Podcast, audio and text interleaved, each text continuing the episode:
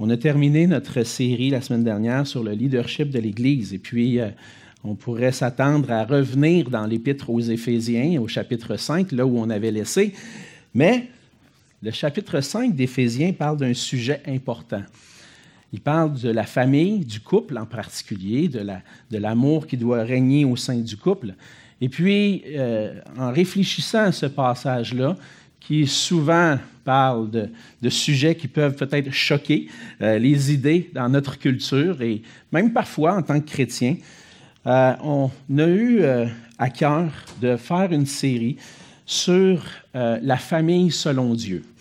Et puis, pour bien introduire ce chapitre dans Éphésiens 5, on veut revenir à la base et revenir à Genèse chapitre 1, 2 et 3 pour revoir ensemble c'était quoi l'intention et le plan de Dieu pour la famille. Et donc, on va lire ensemble ce matin le premier chapitre de la Genèse, et je vous invite à ouvrir vos Bibles avec moi dans Genèse au chapitre 1. On va lire ensemble le chapitre au complet. On va se rendre jusqu'au chapitre 2, verset 3. Donc, Genèse chapitre 1. Et puis, on va lire jusqu'à chapitre 2, verset 3. La parole de Dieu dit ceci. Au commencement, Dieu créa les cieux et la terre. La terre était informe et vide. Il y avait des ténèbres à la surface de l'abîme, et l'Esprit de Dieu se mouvait au-dessus des eaux. Dieu dit, Que la lumière soit, et la lumière fut. Dieu vit que la lumière était bonne, et Dieu sépara la lumière d'avec les ténèbres. Dieu appela la lumière jour, et il appela les ténèbres nuit. Ainsi, il y eut un soir et il y eut un matin. Ce fut le premier jour. Dieu dit qu'il y ait une étendue entre les eaux et qu'elle sépare les eaux d'avec les eaux. Et Dieu fit l'étendue et il sépara les eaux qui sont au-dessous de l'étendue d'avec les eaux qui sont au-dessus de l'étendue. Et cela fut ainsi. Dieu appela l'étendue ciel. Ainsi, il y eut un soir et il y eut un matin. Ce fut le deuxième jour. Dieu dit que les eaux qui sont au-dessous du ciel se rassemblent en un seul lieu et que le sec paraisse. Et cela fut ainsi. Dieu appela le sec terre et il appela l'amas des eaux mer. Dieu vit que c'était bon. Puis Dieu dit que la terre produise de la verdure, de l'herbe portant de la semence, des arbres fruitiers donnant du fruit selon leur espèce, et ayant en eux leur semence sur la terre. Et cela fut ainsi. La terre produisit de la verdure, de l'herbe portant de la semence selon son espèce, et des arbres donnant du fruit et ayant en eux leur semence selon leur espèce. Dieu vit que c'était bon. Ainsi, il y eut un soir et il y eut un matin, ce fut le troisième jour. Dieu dit qu'il y a des luminaires dans l'étendue du ciel pour séparer le jour d'avec la nuit, que ce soit des signes pour marquer les époques, les jours et les années, et qu'ils servent de luminaires dans l'étendue du ciel pour éclairer la terre. Et cela fut ainsi. Dieu fit les deux grands luminaires, le plus grand luminaire pour présider au jour et le plus petit luminaire pour présider à la nuit. Il fit aussi les étoiles. Dieu les plaça dans l'étendue du ciel pour éclairer la terre, pour présider au jour et à la nuit, et pour séparer la lumière d'avec les ténèbres. Dieu vit que c'était bon. Ainsi, il y eut un soir et il y eut un matin. Ce fut le quatrième jour. Dieu dit que les eaux produisent en abondance des animaux vivants et que des oiseaux volent sur la terre vers l'étendue du ciel. Dieu créa les grands poissons et tous les animaux vivants qui se meuvent, et que les eaux, et que les, et que les eaux produisirent en abondance selon leur espèce. Il créa aussi tout oiseau ailé selon son espèce. Dieu vit que c'était bon. Dieu les bénit en disant, Soyez féconds, multipliez et remplissez les eaux des mers, et que les oiseaux multiplient sur la terre. Ainsi il y eut un soir, et il y eut un matin, ce fut le cinquième jour. Dieu dit que la terre produise des animaux vivants selon leur espèce, du bétail, des reptiles et des animaux terrestres selon leur espèce. Et cela fut ainsi. Dieu fit les animaux de la terre selon leur espèce, le bétail selon son espèce, et tous les reptiles de la terre selon leur espèce. Dieu vit que c'était bon. Puis Dieu dit, Faisons l'homme à notre image, selon notre ressemblance, et qu'il domine sur les poissons de la mer, sur les oiseaux du ciel, sur le bétail, sur toute la terre, et sur tous les reptiles qui rampent sur la terre. Dieu créa l'homme à son image. Il le créa à l'image de Dieu. Il créa l'homme et la femme. Dieu les bénit et Dieu leur dit, Soyez féconds, multipliez, remplissez la terre et assujettissez-la, et dominez sur les poissons de la mer, sur les oiseaux du ciel et sur tout animal qui se meut sur la terre. Et Dieu dit, Voici, je vous donne toute herbe portant de la semence et qui est à la surface de toute la terre, et tout arbre ayant en lui du fruit d'arbre et portant de la semence, ce sera votre nourriture. Et à tout animal de la terre, à tout oiseau du ciel, et à tout ce qui se meut sur la terre, ayant en soi un souffle de vie, je donne toute herbe verte pour nourriture. Et cela fut ainsi. Dieu vit tout ce qu'il avait fait, et voici, c'était très bon. Ainsi, il y eut un soir et il y eut un matin. Ce fut le sixième jour. Ainsi furent achevés les cieux et la terre et toute leur armée. Dieu acheva au septième jour son œuvre qu'il avait faite, et il se reposa au septième jour de toute son œuvre qu'il avait faite.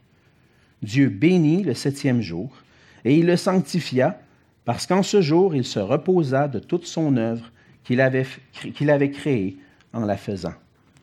On va se courber dans un mot de prière.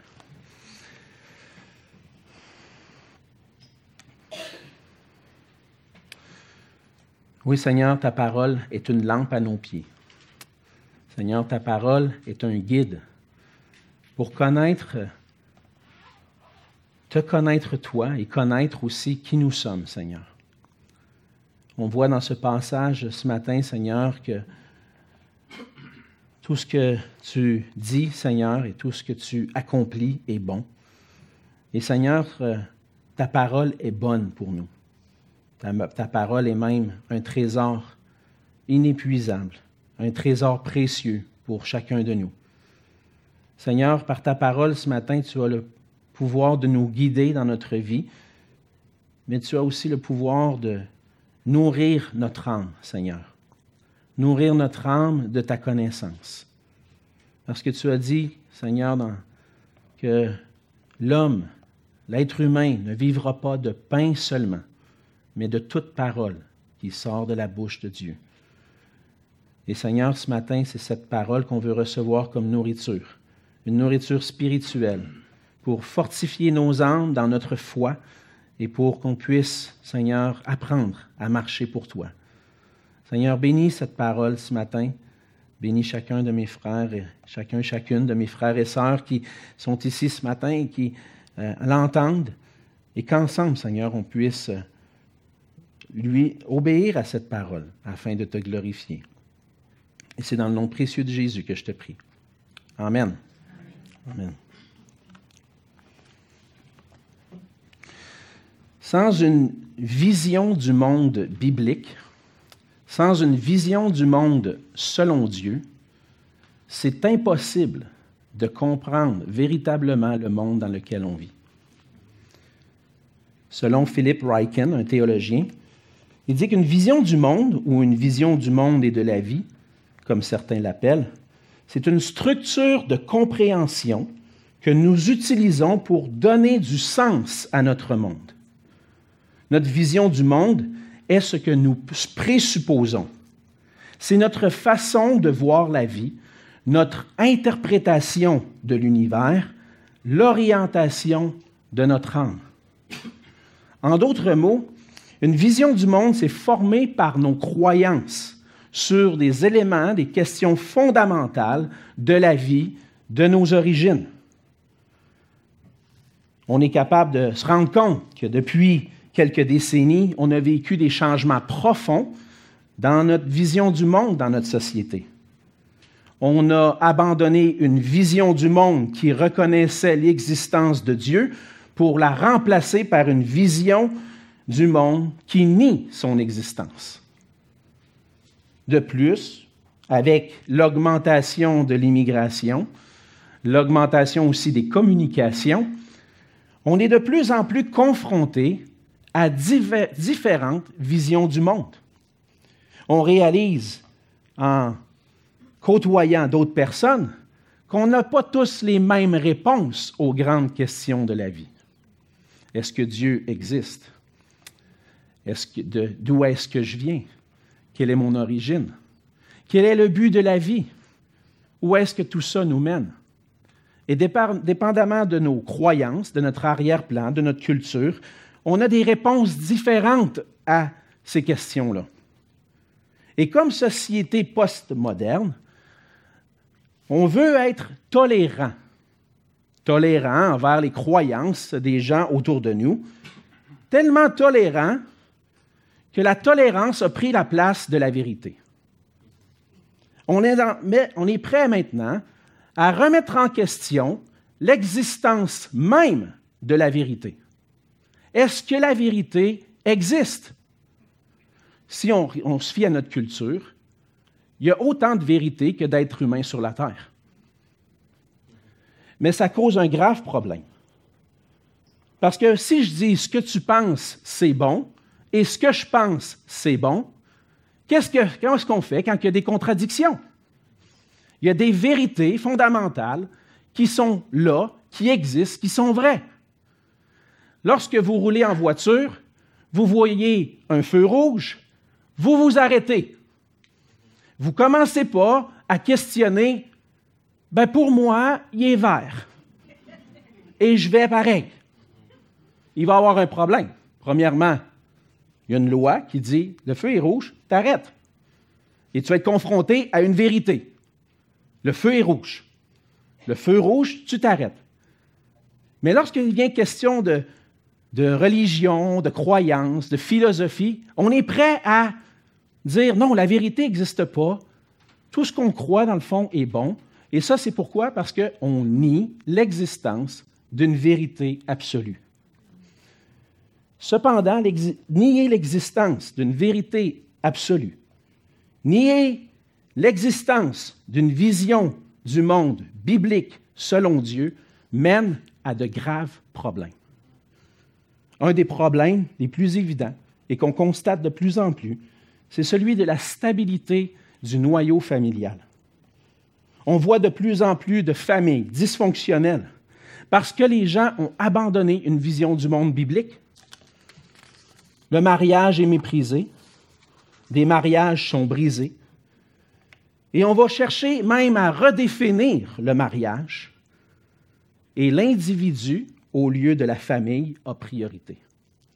En réalité, on a rejeté une vision du monde qui inclut l'idée d'un Dieu créateur, qui est à l'origine de l'univers, à l'origine de la vie, à l'origine de l'être humain, et qui a institué le mariage et la famille pour pouvoir réellement comprendre, ou du moins mieux comprendre le monde dans lequel nous vivons, on doit accepter deux vérités fondamentales. Première idée fondamentale. Dieu existe en tant qu'être absolu, personnel, à l'origine de tout ce qui existe. Je dois admettre, dans mes présupposés, un Dieu existe. Et ce n'est pas mon but ce matin de défendre cette idée-là euh, sous forme apologétique, parce qu'on pourrait donner plusieurs arguments pour soutenir. Mais on doit accepter cette vérité. Dieu existe. Et la deuxième vérité qu'on doit accepter, c'est que Dieu, le Créateur de toutes choses, a parlé. Il s'est fait connaître aux hommes au moyen de la nature, dans les Écritures et en Jésus-Christ.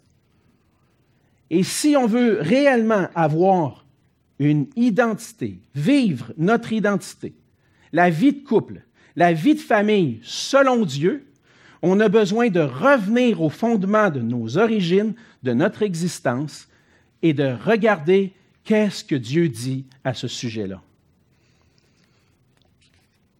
Pour cette raison, Philippe Ryken ajoute, il est d'une importance capitale que les chrétiens possèdent une, une vision du monde véritablement et pleinement chrétienne. Nous voyons nous, nous-mêmes et le monde qui nous entoure, de la même manière que Dieu les voit, ou voyons-nous les choses selon une quelconque autre perspective? Ceci est une question cruciale à poser au sujet de toute vision du monde. Est-ce que notre manière de voir le monde correspond au monde tel qu'il est en réalité? Voyons-nous le monde tel qu'il est selon Dieu? Et cette question-là, on l'aborde en regardant les premiers chapitres de la Genèse. Parce que les premiers chapitres de la Genèse nous parlent de l'origine de l'univers, de notre existence en tant qu'être humain et du noyau familial comme base de notre société. Le livre de la Genèse a été écrit environ 1400 ans avant Jésus-Christ, à travers un prophète, Moïse. Et le livre de la Genèse s'adressait principalement, à l'origine, à la nation d'Israël, qui venait d'être délivrée de l'esclavage dans le pays d'Égypte. Le livre de la Genèse parle des origines du peuple de Dieu en tant que peuple. Il est créé par Dieu, que des hommes ont été choisis par Dieu, Abraham, Isaac et Jacob, avec qui Dieu a établi une alliance, et que cette descendance a formé le peuple de Dieu. Le livre de la Genèse servait à donner un sens à la vie du peuple de Dieu qui venait de sortir de l'esclavage en Égypte. Mais ce livre-là, ce n'est pas seulement l'histoire d'un peuple, mais aussi la véritable histoire des origines de l'humanité. Et même si plusieurs aujourd'hui remettent en question l'autorité des premiers chapitres de la Genèse, comme Église, nous soutenons et nous affirmons que comme tout le reste des Écritures, ce livre, incluant ses premiers chapitres, est divinement inspiré et qu'il est une source sûre, l'autorité finale en matière de foi et de pratique. C'est pour ça, si on veut avoir une vision du monde chrétien, une vision du monde selon Dieu, on doit se pencher sur les premiers chapitres de la Genèse. Et ce matin, on va voir dans le premier chapitre de la Genèse, ensemble la vérité suivante, on va voir que Dieu est le créateur de toutes choses, qui a fait l'homme et la femme à son image afin qu'ils vivent pour sa gloire. Première vérité qu'on voit dans le passage, c'est que Dieu est le créateur de toutes choses. Certains remettent en question cette vérité en essayant de trouver toutes sortes de théories pour expliquer les origines, mais Dieu s'est révélé à nous, Dieu a parlé, Dieu a dit Voici l'origine de toutes choses. C'est le Dieu éternel qui a créé toutes choses par sa parole. La Bible commence avec le récit de l'origine de l'univers, avec les paroles au commencement, Dieu. Elle montre que Dieu existait déjà. Dieu était déjà là avant que l'univers soit créé. Certains vont poser la question, oui, mais qui a créé Dieu? Laissez faire une erreur de logique, pensant que absolument tout ce qui existe doit avoir une origine ou doit avoir été créé. C'est vrai pour tout, sauf pour Dieu. Il n'est pas la même nature que nous. Dieu n'est pas un humain. Dieu est Dieu. Et Dieu a éternellement existé c'est dans son essence même, dans son être même d'exister. C'est pour ça qu'il s'appelle Je suis, l'Éternel. Il n'y a jamais eu de avant mon existence ou après mon existence pour Dieu, parce qu'il a toujours existé. On pourrait même dire que c'est lui qui a créé l'espace et le temps. Dieu est au-dessus de toute chose qui existe. Dieu n'est pas comme nous. Il n'a pas été créé parce que c'est lui le Dieu éternel qui a existé éternellement avant que toute chose existe. Et nous voyons dans le texte l'origine de toute chose. Au commencement, Dieu créa les cieux et la terre. Et il est le Tout-Puissant, c'est comme ça qu'on peut voir Dieu, celui qui a le tout pouvoir, celui qui a le pouvoir de créer toute chose par sa parole. Dans le passage, on lit à plusieurs reprises, Dieu dit. Dieu n'avait qu'à parler, n'avait qu'à dire, à prononcer des paroles pour que la chose puisse arriver. Dieu est tout-puissant, puis est capable de créer toute chose simplement en disant les choses. Dans le Nouveau Testament, on voit que, aussi que Dieu crée toutes choses par sa parole. Et on voit aussi que le Fils de Dieu est la parole de Dieu par qui ont été créées toutes choses. Dans Jean 1, versets 1 à 3, on lit ceci. Au commencement était la parole, et la parole était avec Dieu, et la parole était Dieu. Elle était au commencement avec Dieu. Toutes choses ont été faites par elle, et rien de ce qui a été fait n'a été fait sans elle. La parole, plus loin, dans Jean, on va lire que la parole s'est faite chair, qu'elle est venue habiter parmi nous. Et on comprend que la parole, c'est Jésus-Christ, qui était là au commencement lui aussi avec le Père et qui a créé toutes choses. Et que rien de ce qui existe autour de nous dans l'univers n'a été créé sans son intervention. Dans Colossiens 1, versets 15 à 17, vous pouvez noter les passages parce que c'est des bons passages pour revenir à la vérité. Le Fils est l'image du Dieu invisible, le premier-né de toute la création. Car en lui ont été créées toutes les choses qui sont dans les cieux et sur la terre, les visibles, les invisibles, trône, dignité, domination, autorité. Tout a été créé par lui et pour lui. Il est avant toute chose et toute chose subsiste en lui. Dans 1 Corinthiens 8, verset 6, Paul va dire qu'il n'y a qu'un seul Dieu, le Père, de qui viennent toutes choses et pour qui nous sommes et un seul Seigneur Jésus-Christ par qui sont toutes choses et par qui nous sommes. Dieu a créé. Et Dieu, le Dieu trinitaire, Père, Fils, Saint-Esprit, a participé à la création. Le Dieu éternel, unique, qui existe en trois personnes, est celui qui a créé toutes choses par sa parole. Certains vont dire, oui, je comprends ce que tu dis, mais faire apparaître la matière, c'est pas possible. La matière a toujours existé. Dieu est intervenu pour façonner l'univers. La matière existait bien avant lui. Mais ce n'est pas comme ça que les Écritures nous le révèlent. Dieu n'a pas utilisé de matière préexistante pour créer l'univers comme nous on le fait. Les hommes créent des choses, inventent des choses. Et qu'est-ce qu'ils font? Ils prennent des choses de la nature pour créer. Mais Dieu n'avait pas ce matériel-là, lui. Il a créé toutes choses par sa parole à partir de rien. Hébreu 11, verset 3. L'auteur dit, c'est par la foi que nous reconnaissons que l'univers a été formé par la parole de Dieu, en sorte que ce qu'on voit n'a pas été fait de choses visibles. Dieu a créé toutes choses à partir de rien.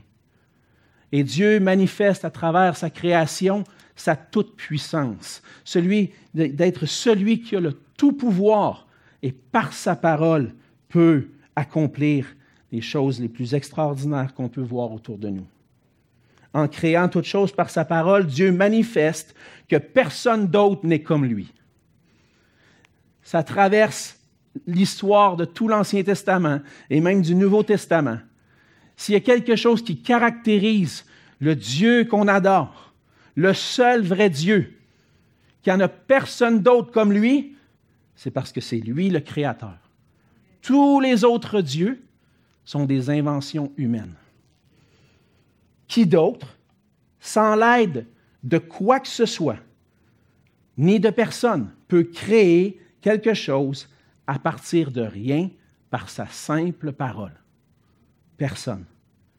Dans Ésaïe 40, versets 25 à 26. Le Seigneur dit, à qui me comparerez-vous pour que je lui ressemble, dit le Saint. Levez vos yeux en haut et regardez. Qui a créé ces choses? Qui fait marcher en ordre leur armée? Il les appelle toutes par leur nom et par son grand pouvoir et par sa force puissante. Il n'en est aucune qui fasse défaut. La création que Dieu a créée, ce que Dieu a fait, est parfait est bon.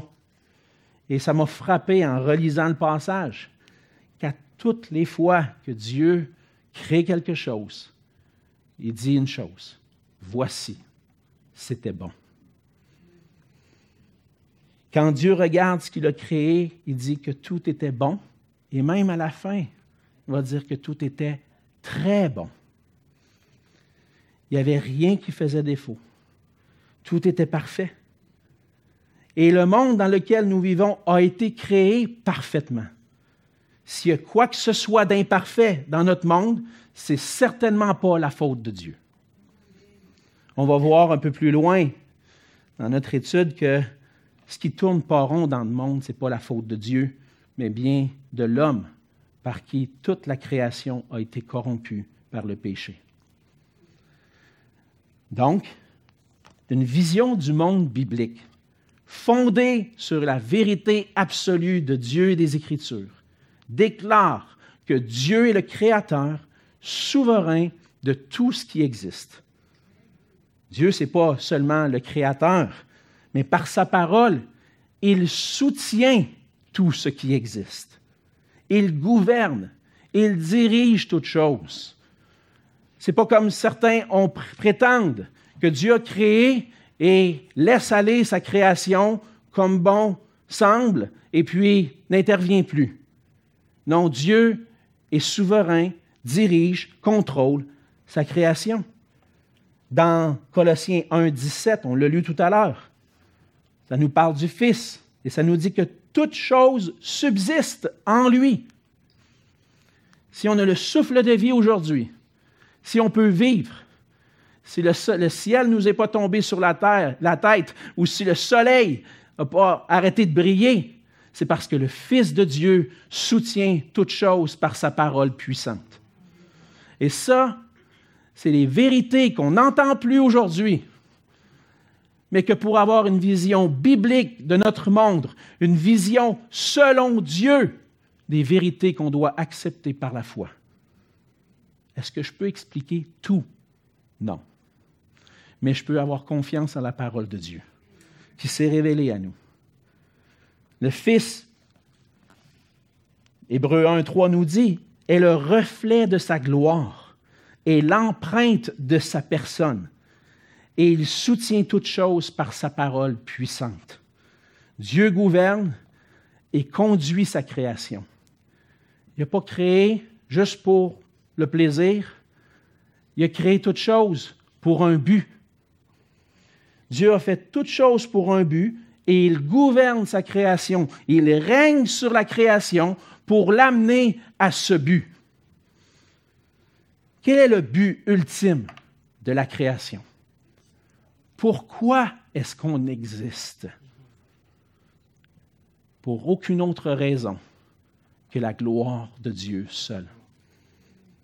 Dans Apocalypse 4, verset 11, les êtres vivants dans la vision de Jean déclarent, Tu es digne, notre Seigneur et notre Dieu, de recevoir la gloire, l'honneur et la puissance, car tu as créé toutes choses, et c'est par ta volonté qu'elles existent et qu'elles ont été créées.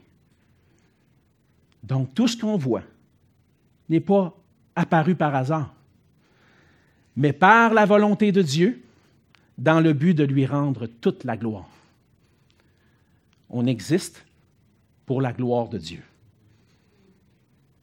La création n'est pas apparue d'un chaos, elle n'est pas apparue vers une destinée inconnue, elle existe parce que Dieu l'a créée et Dieu la soutient pour sa gloire.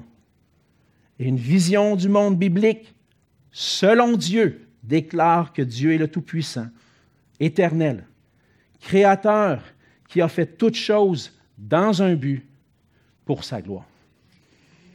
Et c'est pour cette raison, on va aller vers la fin du chapitre 1, que Dieu a créé l'homme et la femme à son image. En lien avec notre vision du monde biblique, on vient de parler des origines de toutes choses. Du fait que Dieu existe. Et Dieu est à l'origine de tout ce qui existe. Maintenant, dans notre vision du monde biblique, on a une question dans notre vision du monde qui se pose. Qui sommes-nous? Qui suis-je? Certains philosophes ont travaillé à cette question-là au XVIIe siècle. Je pense à René Descartes qui a commencé à essayer de réduire le plus possible. C'est quoi le sens de mon existence? Et puis qui est en arrivé à dire, dire, je pense, donc je suis. Malheureusement, même si Descartes était chrétien, ça l'a amené d'autres, ça l'a influencé d'autres à penser que tout commence avec moi. Je pense, donc je suis. Je pense, j'existe. Et qui va déterminer mon existence? Moi. Parce que je regarde, j'observe, puis je peux donner la raison à mon existence. Mais ce n'est pas comme ça que Dieu fonctionne. Dieu a créé et dans un but. Dieu a créé l'homme, on le voit au verset 26. C'est Dieu qui dit, encore une fois par sa parole, il dit, faisons l'homme à notre image, selon notre ressemblance, et qu'il domine sur les poissons de la mer, sur les oiseaux du ciel, sur le bétail et sur toute la terre, et sur tous les reptiles qui rampent sur la terre. Dieu créa l'homme à son image, il le créa à l'image de Dieu il créa l'homme et la femme. Et là, la grande question qu'on peut se poser, c'est qu'est-ce que ça veut dire d'être créé à l'image de Dieu? Qu'est-ce que ça veut dire que je suis créé à l'image de Dieu? Ça veut-tu donner un sens à ma vie, tout ça? Qu'est-ce que ces deux termes-là veulent dire, image et ressemblance, que j'ai été créé à l'image de Dieu, à sa ressemblance? Bien, le reste du passage nous aide à mieux comprendre ces termes-là, mais en gros, ce qu'on peut dire, c'est qu'on a été créé par Dieu pour le refléter et le représenter. Selon son image, à sa ressemblance, montre quand même qu'il va demeurer une distinction entre la personne de Dieu et son image, entre le Créateur et la créature. On n'est pas devenu Dieu, on est à l'image de Dieu. Un autre passage de la Genèse nous aide à comprendre cette idée-là. Genèse 5, un peu plus loin, versets 1 à 3. Voici le livre de la postérité d'Adam. Lorsque Dieu créa l'homme, il le fit à la ressemblance de Dieu. Il créa l'homme et la femme, il les bénit et il les appela du nom d'homme lorsqu'ils furent créés. Adam, âgé de 130 ans, engendra un fils à sa ressemblance selon son image, et lui donna le nom de Seth. Seth était l'image à la ressemblance d'Adam, comme Adam était à l'image et à la ressemblance de Dieu. On a deux, personnes bien distinctes. Si vous prenez moi, puis vous prenez mon garçon ou mes garçons qui sont en arrière, hein, Nathan et Émile, c'est mes fils. Mais vous êtes capable de distinguer entre Alexandre et Nathan et Émile. Peut-être qu'il y en a qui est un petit peu plus à ma ressemblance, hein, Émile? c'est ce qu'on dit. Mais quand même, c'est des fils qui ont été engendrés à mon image, à ma ressemblance. Ils sont distincts de moi. La même chose avec l'être humain. L'être humain est distinct de Dieu. Il n'est pas Dieu. Il est une créature de Dieu. OK, c'est beau, je comprends, on distingue ces choses-là, mais qu'est-ce que ça veut dire qui est l'image de Dieu? Bien souvent, on prend l'image, comme on l'a mentionné, pour refléter les aspects d'une personne. Si je prends une photo, vous prenez la photo de, quelqu'un, la photo d'une personne, on ne voit pas entièrement la personne ou on ne peut pas connaître parfaitement la personne simplement en regardant l'image de la personne. On voit seulement ses aspects physiques. Je ne peux pas dire en regardant la photo de quelqu'un, ah, ben lui, il fait ça dans la vie, il aime manger de la poutine, puis euh, il, aime ça euh, aller voyager. Je ne peux pas dire ça. Bon, peut-être que si tu vois une photo qui est sur le bord de la plage en train de boire une petite bière à Cuba, tu vas dire, il doit aimer voyager, ce gars-là. Mais ça ne dit pas tout sur la personne. C'est le reflet, l'image, la photo est seulement une représentation. Mais c'est un peu la même chose. L'homme, en tant qu'image de Dieu, est là pour refléter Dieu. Et les théologiens ont résumé cette idée-là en disant que l'être humain est le reflet de la gloire de Dieu pour le reste de la création. En fait, on est comme un miroir. À toutes les fois que je vois quelqu'un, je regarde un miroir qui devrait m'amener à voir la gloire de Dieu. La gloire de Dieu se manifeste dans l'être humain qui a été créé à son image. Et notre but dans la vie, c'est de refléter cette gloire que Dieu a placée en nous, son image. On va voir comment on fait ça. Donc, en étant porteur de l'image de Dieu, l'homme et la femme, et là je veux souligner quelque chose avant de dire comment on reflète l'image de Dieu. Je veux souligner le fait que ce n'est pas seulement Adam qui reflétait la gloire de Dieu. Ce n'est pas seulement Adam qui a été créé à son image, mais les deux, homme et femme. Verset 27. Dieu créa l'homme à son image, il le créa à l'image de Dieu, il créa l'homme et la femme.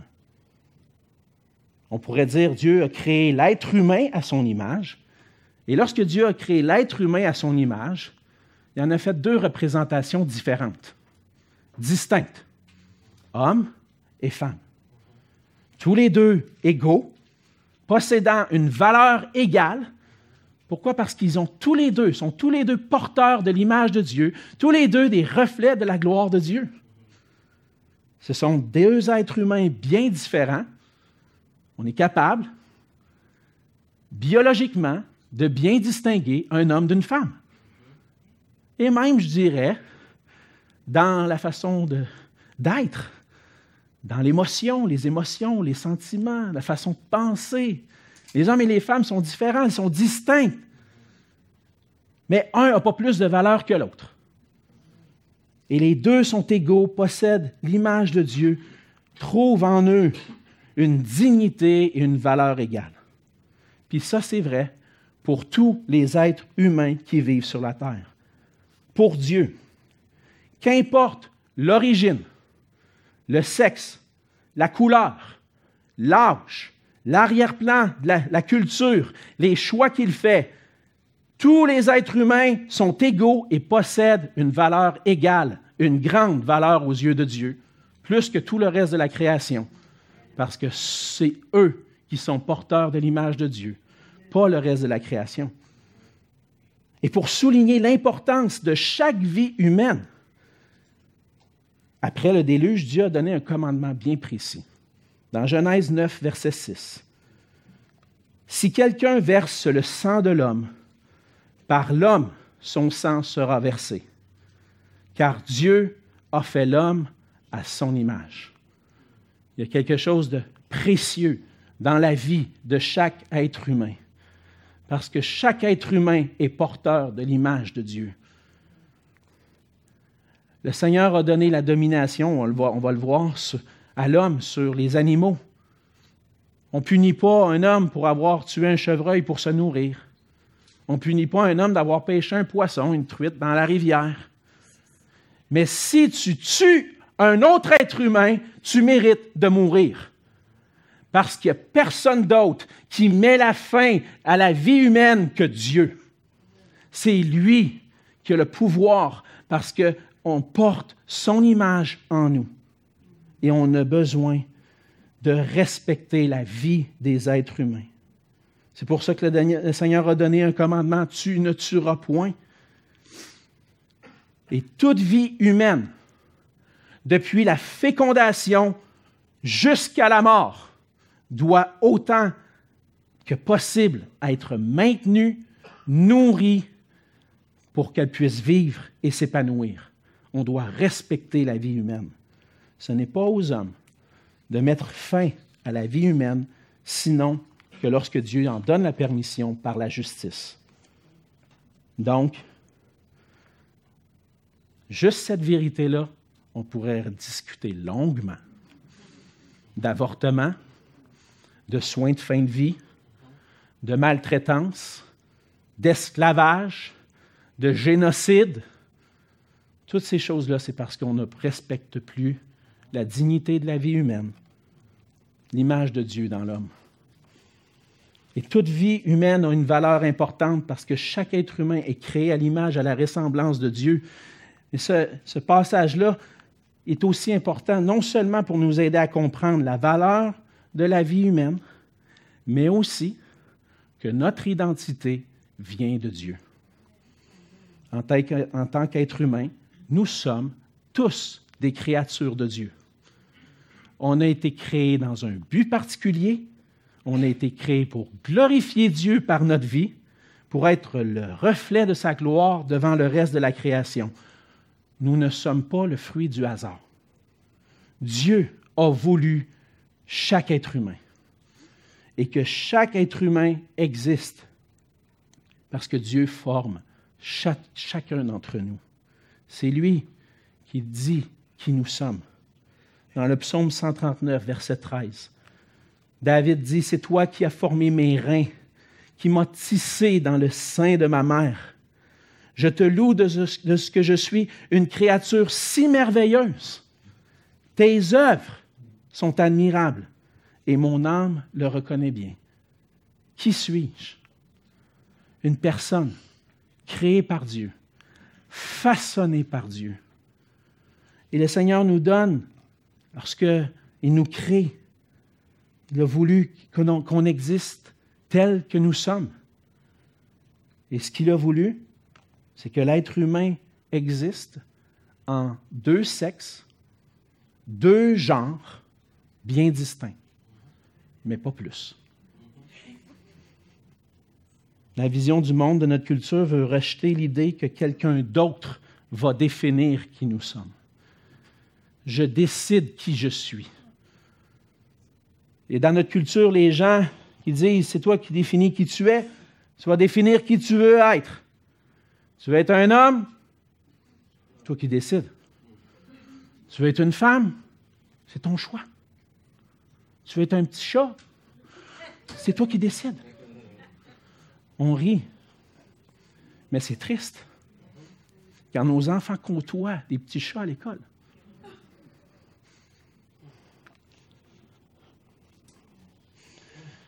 Et lorsqu'on adopte une, mais lorsqu'on adopte une vision du monde biblique qui est selon Dieu, c'est pas moi qui décide qui je suis. C'est pas moi qui décide comment j'ai été créé. Je dois l'accepter. J'accepte qui je suis. Et des fois, je peux comprendre. Parce que j'ai parlé à des. J'ai vu des témoignages cette semaine, justement, de chrétiens qui partageaient. Une femme, une sœur que je connais très bien, je ne connaissais pas cette partie-là de son histoire, mais elle dit quand moi j'étais petite, je voulais être comme le fils de mon père. Elle est née dans une famille, il y avait presque juste des sœurs.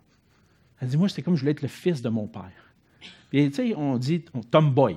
Hein? Elle, elle voyait comme tomboy. Puis ça lui a pris du temps d'accepter qu'il n'était pas un, garçon, mais une femme. Et d'accepter que c'est comme ça que Dieu m'a créé. Et c'est pour sa gloire. Et aujourd'hui, est capable d'affirmer, même si dans son enfance, elle a pu vivre de la confusion par rapport à ça, aujourd'hui, elle est fière d'être comment Dieu l'a créé et de vivre comment Dieu l'a créé. Et Certainement, notre société fait tellement d'erreurs à ce niveau-là aujourd'hui, en mettant dans la tête de nos enfants que c'est eux autres qui décident. Ce n'est pas nous qui décidons. Notre identité vient de Dieu, puis aller à l'encontre des principes de base à l'origine de notre univers, définir qui nous sommes en dehors de la volonté de Dieu, ne mène qu'au déclin et à la destruction de nos vies. Dieu ne crée pas une femme dans un corps d'homme, ou vice-versa. Tu es mâle, homme, femelle, femme. C'est comme ça. Lorsque Dieu a créé, il a créé homme et femme, mâle et femelle. La vision du monde, selon Dieu, affirme qu'on n'invente pas, qu'on décide pas de notre identité, mais plutôt qu'elle nous vient de Dieu qui a créé l'homme et la femme. Deux êtres totalement différents, ben, un peu différents, mais égaux en valeur, en dignité. il les a créés pour être le reflet de sa gloire. Et on voit dans le reste du passage comment la gloire de Dieu est manifestée dans l'homme et la femme, parce que Dieu a donné un mandat à l'homme, à la femme, à l'homme et la femme de le glorifier. Et ils vont le glorifier à travers des mandats particuliers. Pour que Dieu soit glorifié, l'homme et la femme doivent se multiplier. C'est le premier mandat qu'ils reçoivent. Au verset 28, Dieu les bénit et Dieu leur dit, Soyez féconds, multipliez, remplissez la terre et assujettissez-la. Le premier commandement, c'est de, se multiplier, de multiplier la vie sur la terre. Et ce mandat est donné aux deux ensemble, de se multiplier. Ensemble, ils doivent se reproduire pour remplir la terre. Mais pourquoi la multiplication? Parce qu'en se multipliant, on voit de plus en plus de petites images de Dieu, de petites, créations qui ressemblent à Dieu. Et qu'est-ce que c'est supposé donner comme résultat? La gloire à Dieu. La gloire de Dieu est manifestée à travers une terre remplie d'hommes et de femmes qui reflètent sa gloire, qui lui ressemblent. La multiplication pour remplir la terre donne la gloire à Dieu. Et le Seigneur donne la multiplication comme mandat. Elle permet de remplir la terre, mais non seulement ça, de l'assujettir. Remplir la terre et puis la soumettre. Malheureusement, dans notre culture et notre société, le mandat biblique de l'homme et de la femme est de plus en plus négligé, et même par des chrétiens. C'est pas rare d'entendre des chrétiens qui disent Bon, moi, me marier, ça ne m'intéresse pas ou, un couple marié, un jeune couple marié, moi, je ne veux pas avoir d'enfant. Je pense qu'on va à l'encontre. Et là, je ne parle pas de, ceux qui ne peuvent pas en avoir. Mais je parle de ceux qui disent délibérément, pour des mauvaises raisons, moi, j'en veux pas. Pour mon confort personnel. As-tu vu le monde dans lequel on vit? Je ne veux pas avoir d'enfant dans ce monde-là. Là. Et je comprends. Et que je comprends. Mais en même temps, en tant que parents chrétiens, un couple chrétien, on veut avoir des enfants pour la gloire de Dieu, leur enseigner la parole pour qu'ils puissent un jour connaître Jésus-Christ et puis qu'ils puissent être à nouveau, eux aussi, le reflet de la gloire de Dieu. Et malgré tous les problèmes en a autour de nous, qu'on voit, qu'on voudrait dire, je ne veux pas avoir d'enfants, Dieu est souverain, Dieu est au contrôle, et Dieu peut donner la bénédiction à ceux qui suivent sa parole. Et on prie pour ceux qui. On prie pour ceux qui ont des enfants qui ne connaissent pas le Seigneur, je vous l'ai dit, on, prie pour eux. On prie que nos enfants soient des reflets de la gloire de Dieu, renouvelés par Jésus-Christ. On va voir ce sujet-là. Le plan de Dieu, c'est qu'on puisse former des couples, hommes et femmes, mâles et femelles, je suis obligé de le préciser, pour que nous puissions le glorifier en nous multipliant pour ça que pour Dieu soit glorifié, l'homme et la femme doivent travailler ensemble pour dominer sur la création parce que c'est le mandat que Dieu a donné aux deux. En créant l'image de Dieu, pour le refléter, le, le représenter, Dieu donne à l'être humain le mandat de veiller sur la création. Il doit dominer sur les poissons. On voit ça, euh, entre autres, le mandat. Hein, euh, au verset 28, euh, la fin du verset 28, dominer sur les poissons de la mer, sur les oiseaux du ciel et sur tout animal qui se meut sur la terre.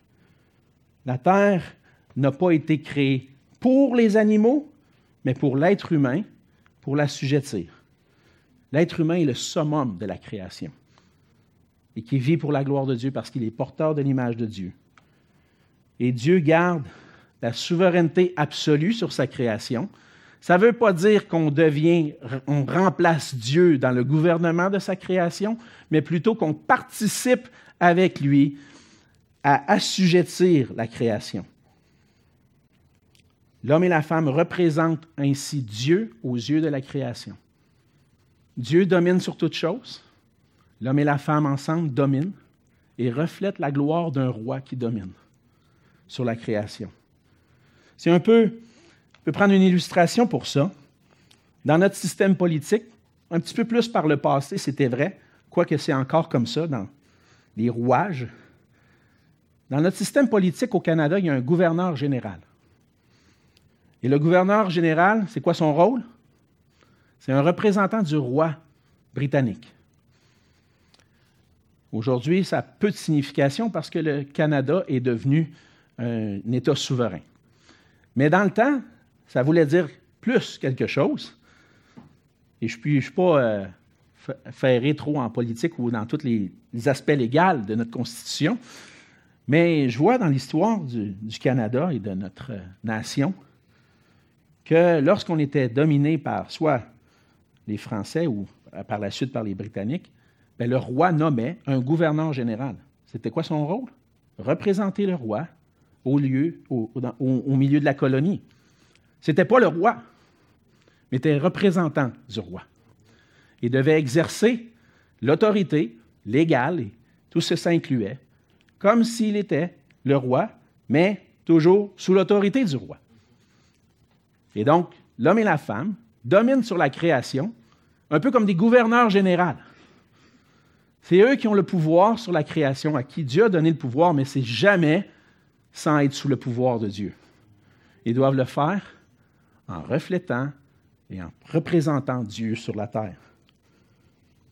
Pour qu'on puisse vivre, se multiplier, dominer, Dieu pourvoit aussi à toute chose pour que l'homme et la femme le glorifient.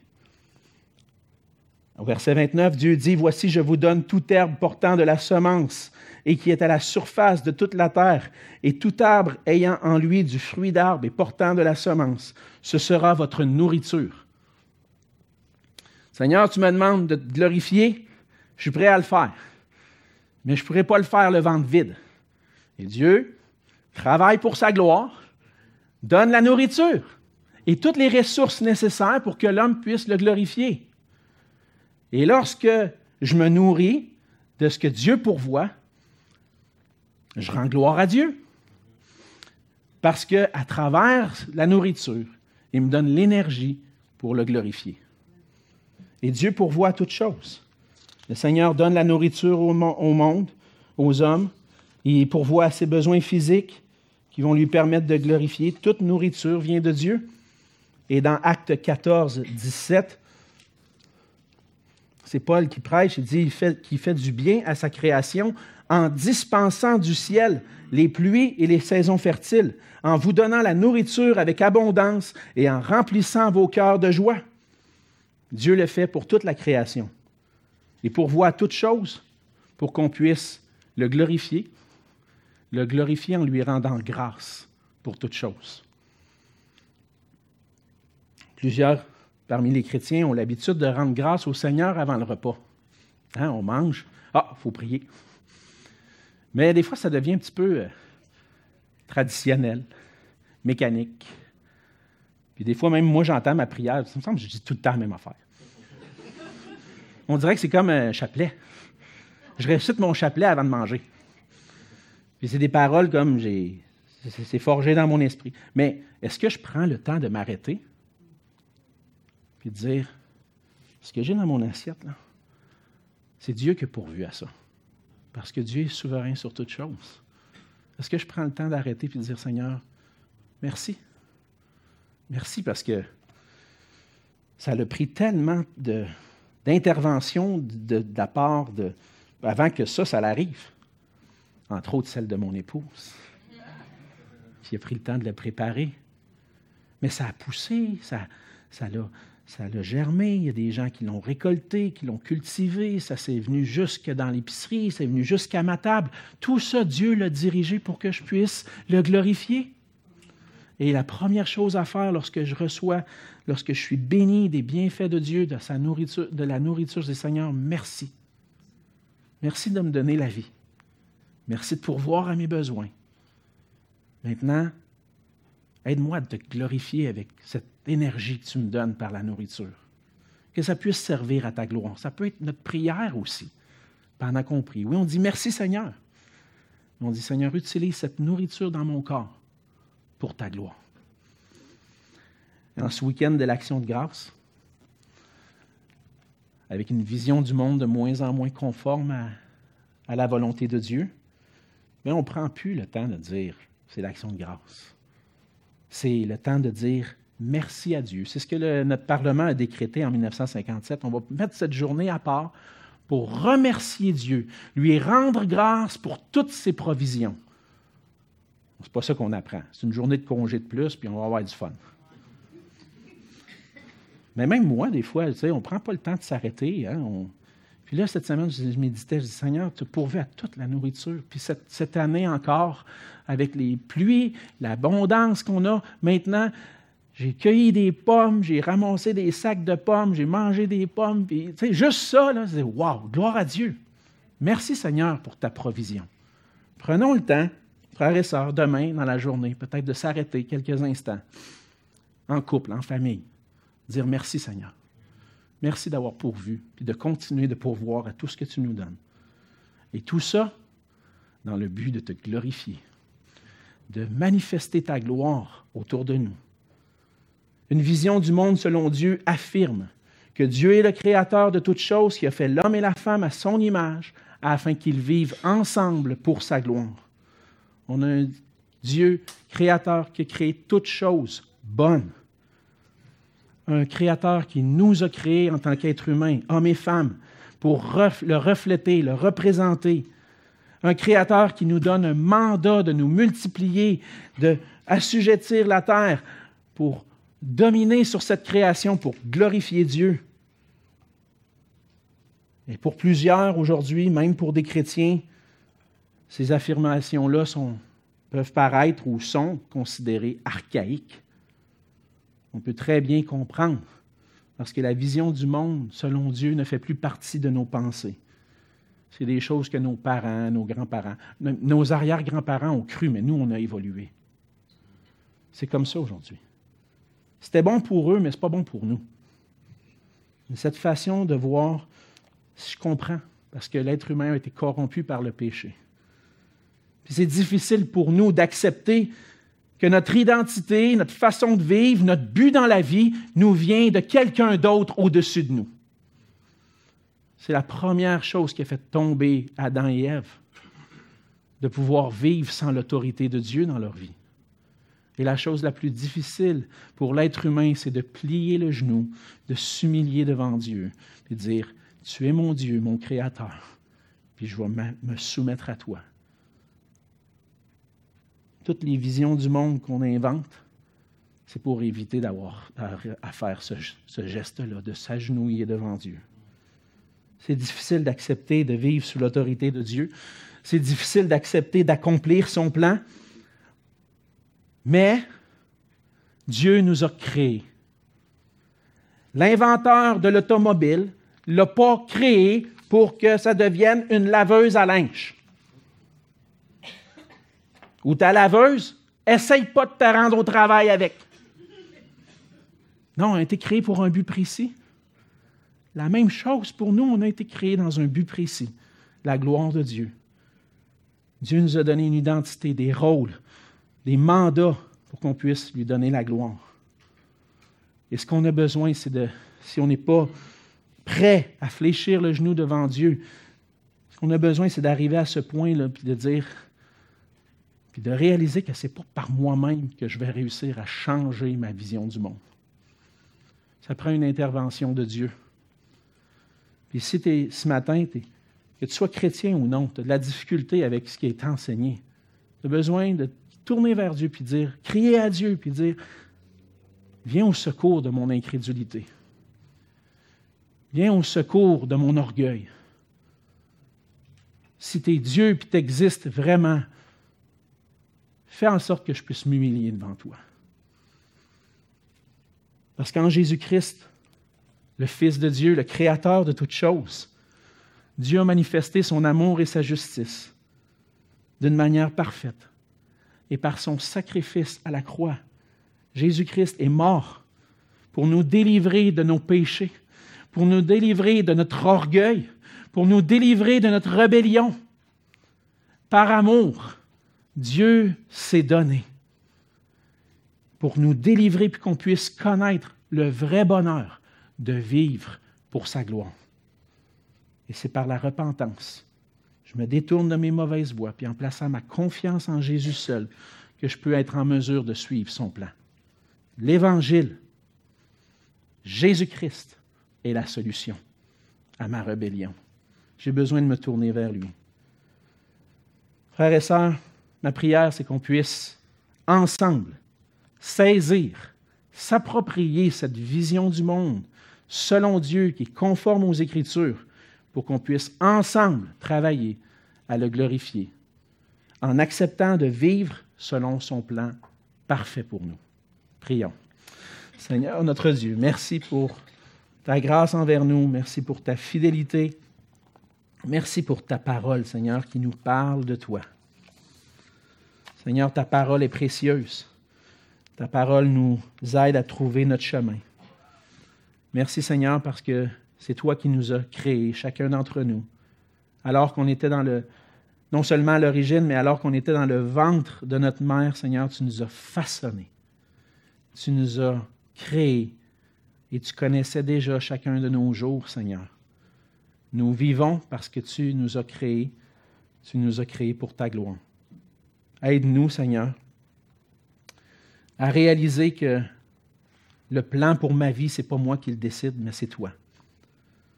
À chercher à vivre conformément à ce plan-là, à obéir à ta parole. J'ai besoin de ta grâce, Seigneur, de jour en jour pour me rappeler qui je suis en toi, pour me rappeler le rôle que tu m'as donné au sein de mon foyer, pour me rappeler le rôle que tu m'as donné dans ton Église, dans la société, Seigneur, qu'on puisse vivre en reflétant ta gloire. Et s'il y a quelqu'un ici ce matin qui n'a pas encore fléchi le genou devant toi, Seigneur, viens toucher son, son cœur par ton amour et par ta justice, ta grâce qui a été manifestée à la croix, afin qu'il puisse saisir qui tu es, qu'il puisse avoir trouvé en toi le pardon des péchés, la vie éternelle et le vrai bonheur. Seigneur, qu'on puisse ensemble vivre pour ta gloire. Et c'est en ton nom que je te prie. Amen.